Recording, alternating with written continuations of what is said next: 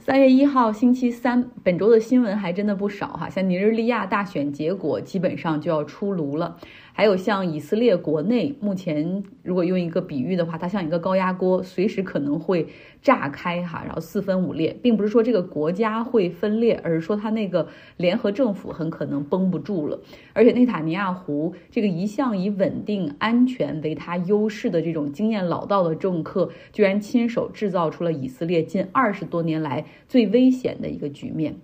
在美国这边，美国的佛罗里达州的州长德桑蒂斯很快可能就会宣布参选二零二四年的美国总统选举，去挑战 Trump。他的团队正在策划一系列的去其他州的拜访，哈，然后来测试一下保守派选民的他的这个受欢迎程度啊，等于说试试水温哈，以及他会和一些共和党的大金主会面。他要去的州包括内华达、New Hampshire，还有 Iowa。那么这些新闻我可能会在本周或者下周陆续给大家带来哈，呃，因为之前还有一个排在他们前面的按时间顺序排队的一个新闻，那也是我过去六年里面比较喜欢和一直在关注的一个话题，就是 Brexit 脱欧中的北爱尔兰的问题。英国的首相 Rishi Sunak，他和欧盟进行了好几个月的谈判，然后终于搞定了一个之前脱欧方案中不太让人满意的、非常不让人满意的北爱尔兰的一个漏洞问题。哈，详细讲这个新闻之前，我我们要重新复习一下哈基本的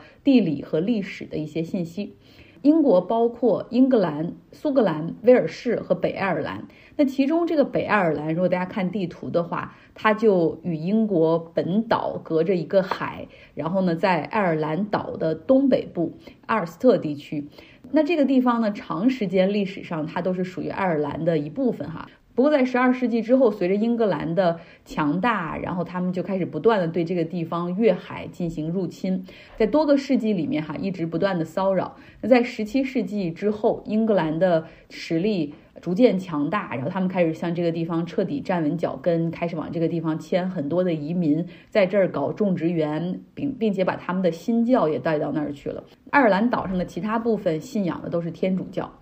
后面呢，随着英国国力的更加强大，他们就吞并了整个爱尔兰岛哈。所以我们曾经记得，英国有一段时间它的 title 是大不列颠与爱尔兰联合王国。这个爱尔兰人是非常顽强的哈，他们是不屈不挠的去争取独立自由。到了一九二零年的时候，英国终于同意了还给爱尔兰自由。但这个时候呢，位于爱尔兰岛上这个东北部的地区决定说不行，我们全都是从英国本岛迁来的人，世世代代我们就是英国人，我们也是信新教的。我们决定脱离爱尔兰，哈，留在英国。所以这就出现了现在这个地方北爱尔兰。这是有很大的麻烦在哈。那一九六零年到一九九零年。三十多年间，这个岛上出现了长达三十年的冲突啊，他们叫做 trouble，就是麻烦，因为它比战争的规模要小，但是又远比单次恐怖袭击的规模要大，要持续。关于这个 troubles 哈，这个麻烦我们就不详细讲了。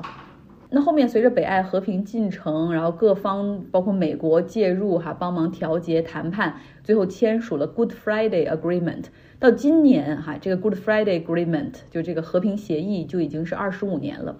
能够最后和平下来，还有一个很重要的原因就是爱尔兰和英国都加入了欧盟，所以在爱尔兰这个岛上就不再有边境和关卡，因为大家都是管你是哪儿的人，反正大家都是上面还有更大的一个系统欧盟哈，所以整个的这个爱尔兰岛上的情况就很好，和平啊稳定，直到英国脱欧。那英国和欧盟唯一的陆上边境，实际上就是在北爱尔兰和爱尔兰这个边境上。那北爱尔兰问题怎么办？哈，这是一个疑难杂症。重新恢复北爱尔兰边境的关卡，可能会让那些麻烦重新再来。哈，在这个 Good Friday Agreement 里面也强调，就是说不再会设置这些关卡。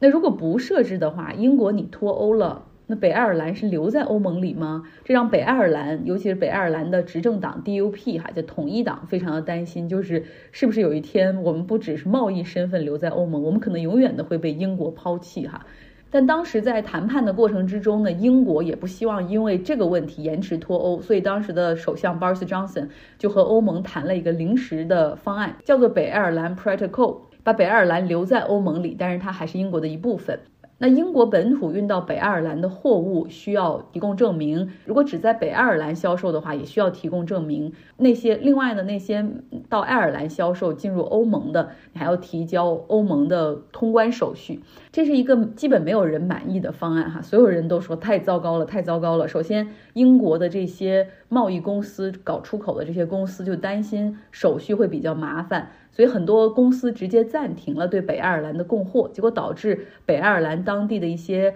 超市很长时间里货架空空的哈，百姓生活非常不便。那北爱尔兰的这些政客哈，DUP 像这个党就会觉得这事儿风险太高了，这可能会未来威胁到北爱尔兰是否能继续和英国哈同呼吸共命运。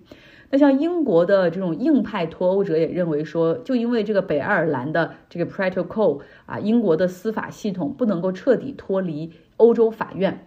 欧洲法院是相当于是欧盟内部解决这个贸易纠纷的一个有这种最高的裁决权利。啊，像欧盟内部的产品，它有统一的市场标准，有有这种贸易的市场准则，哈，都是由欧洲法院来进行最高的裁决。那现在北爱尔兰留在欧盟里呢，那就意味着这个地方它的产品、它的贸易依旧是被欧盟法院啊有这种管辖权。这也就意味着欧洲法院还对英国保有着这种管辖权。那英国脱欧派大部分人当时想争取的就是这个英国的司法独立哈，因为这是一个国家主权中最重要的一部分。那相当于因为你这个北爱尔兰的问题没有彻底解决，这个司法独立没能够实现。那么现在的首相 Rishi Sunak 啊，他上任之后其实一直也希望为自己，一个是要把这个时间位置做得长一点哈，不能成为那种短命的首相。第二个很重要的就是说，希望能够在自己任期内留下一些 legacy，就是留下点成绩。他呢决心把北爱尔兰这块硬骨头给啃了，所以他和欧盟哈开始进行谈判。那目前双方已经达成了协议，新的协议的名字叫做温莎 framework，啊，温莎框架。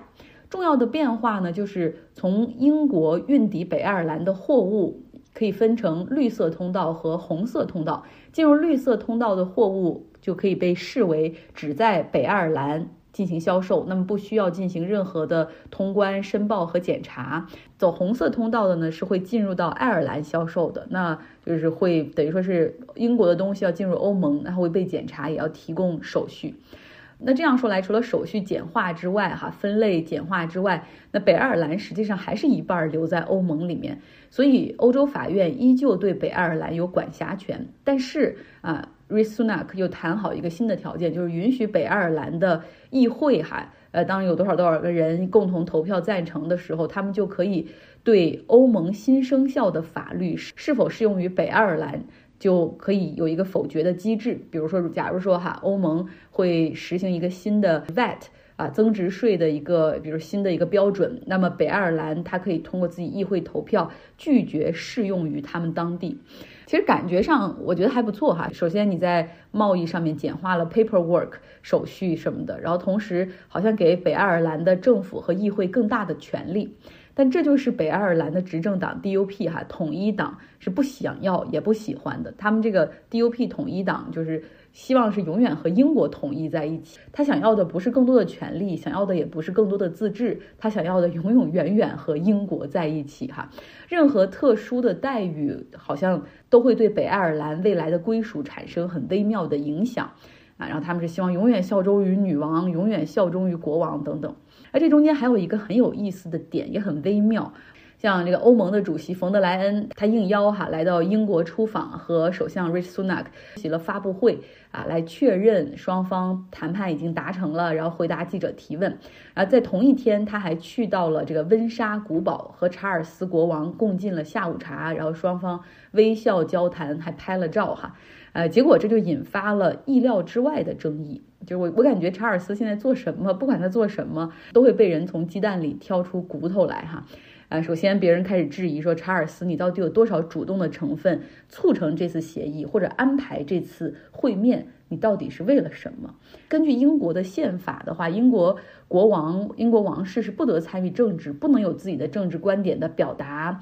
呃，过去女王做的很好哈，很懂得这个边界在哪儿。就是宁愿沉默也不愿意多发声，但是查尔斯年轻的时候就很喜欢发表观点啊，所以人们觉得现在新的这个协议既然以温莎 framework 哈这个温莎框架命名，那温莎是什么？温莎不仅是这个地点的名字，还是城堡的名字，同时也是国王家的姓，这代表了国王的支持。然后这中间还有一点出入，就是当记者问到这个为什么呃国王会和冯德莱恩有这样一个会面，首相办公室是说这是国王的决定，而白金汉宫说这是唐宁街十号的建议，所以这个就又让别人揣测说这个查尔斯是不是在这儿做的太多了。那第二点呢，就是这个北爱尔兰的执政党 DUP，我们之前说了哈，它一直其实是一个保皇派，因为他们跟英国王室的关系非常的紧密哈，然后他们绝对的忠心拥趸。那当国王去 endorse 哈，去去赞成和支持